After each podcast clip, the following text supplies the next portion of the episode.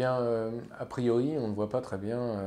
ce pourquoi la Chine s'intéresserait à l'Arctique et aux régions du Grand Nord, donc l'Antarctique également. Et en fait, elle s'y intéresse depuis assez longtemps. Alors, pour diverses raisons, c'est que certes, elle, en est éloignée géographiquement, mais en même temps, on le sait, à partir de la fin des années 80, elle a créé des instituts de recherche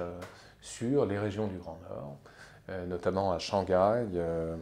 euh, euh, l'Institut chinois de recherche polaire, créé en 1989, et à l'Académie des sciences sociales à Pékin, vous avez une revue trimestrielle qui a été créée précisément en rapport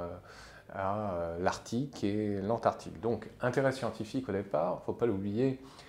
ce sont des régions évidemment très intéressantes au dire des spécialistes pour observer les changements climatiques euh, du globe. Et la Chine est à la fois partie prenante, hélas, et en même temps directement concernée par euh, ces questions-là.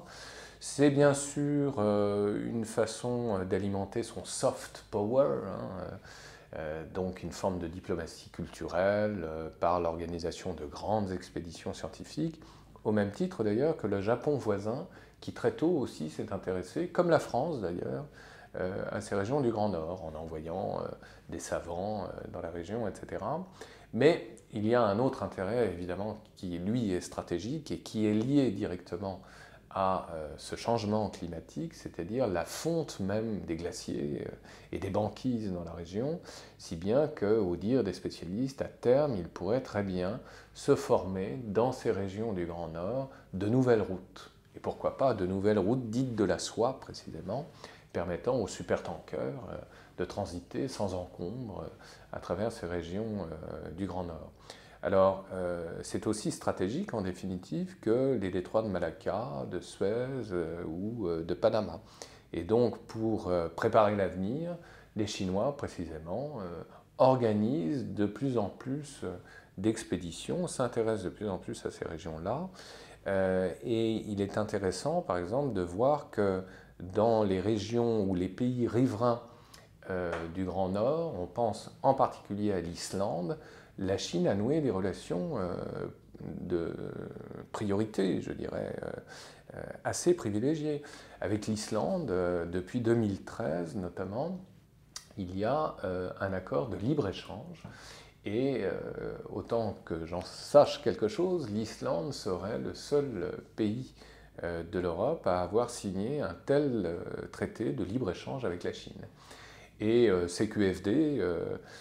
vous pouvez le constater par vous-même, en tout cas c'était mon cas au mois de septembre dernier, lorsque vous allez à Reykjavik ou bien même dans des régions perdues de l'Islande, il y a un nombre croissant de touristes chinois. Mais pas que des touristes, évidemment, c'est-à-dire qu'il y a aussi des étudiants et puis des hommes d'affaires qui viennent en Islande. Donc euh, c'est très intéressant de voir qu'il y a euh, un intérêt grandissant euh, de la Chine, qui a d'ailleurs une ambassade à Reykjavik.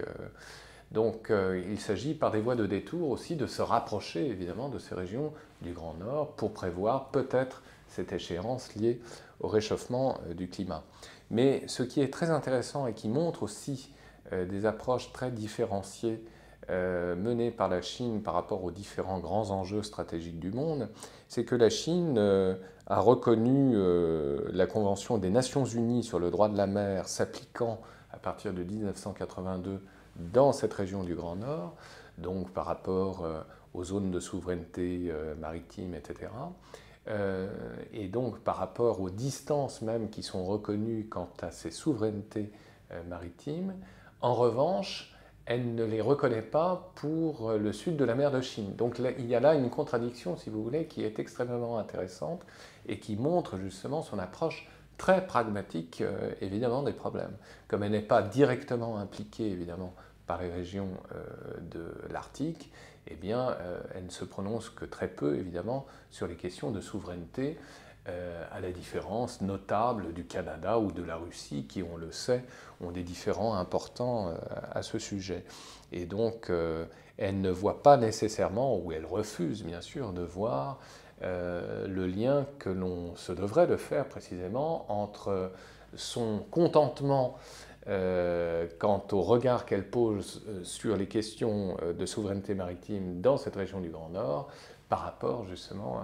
à, la région du sud de la mer de Chine, voire à la région, on le sait, qui oppose le Japon à la Chine autour des Diaoyu. Donc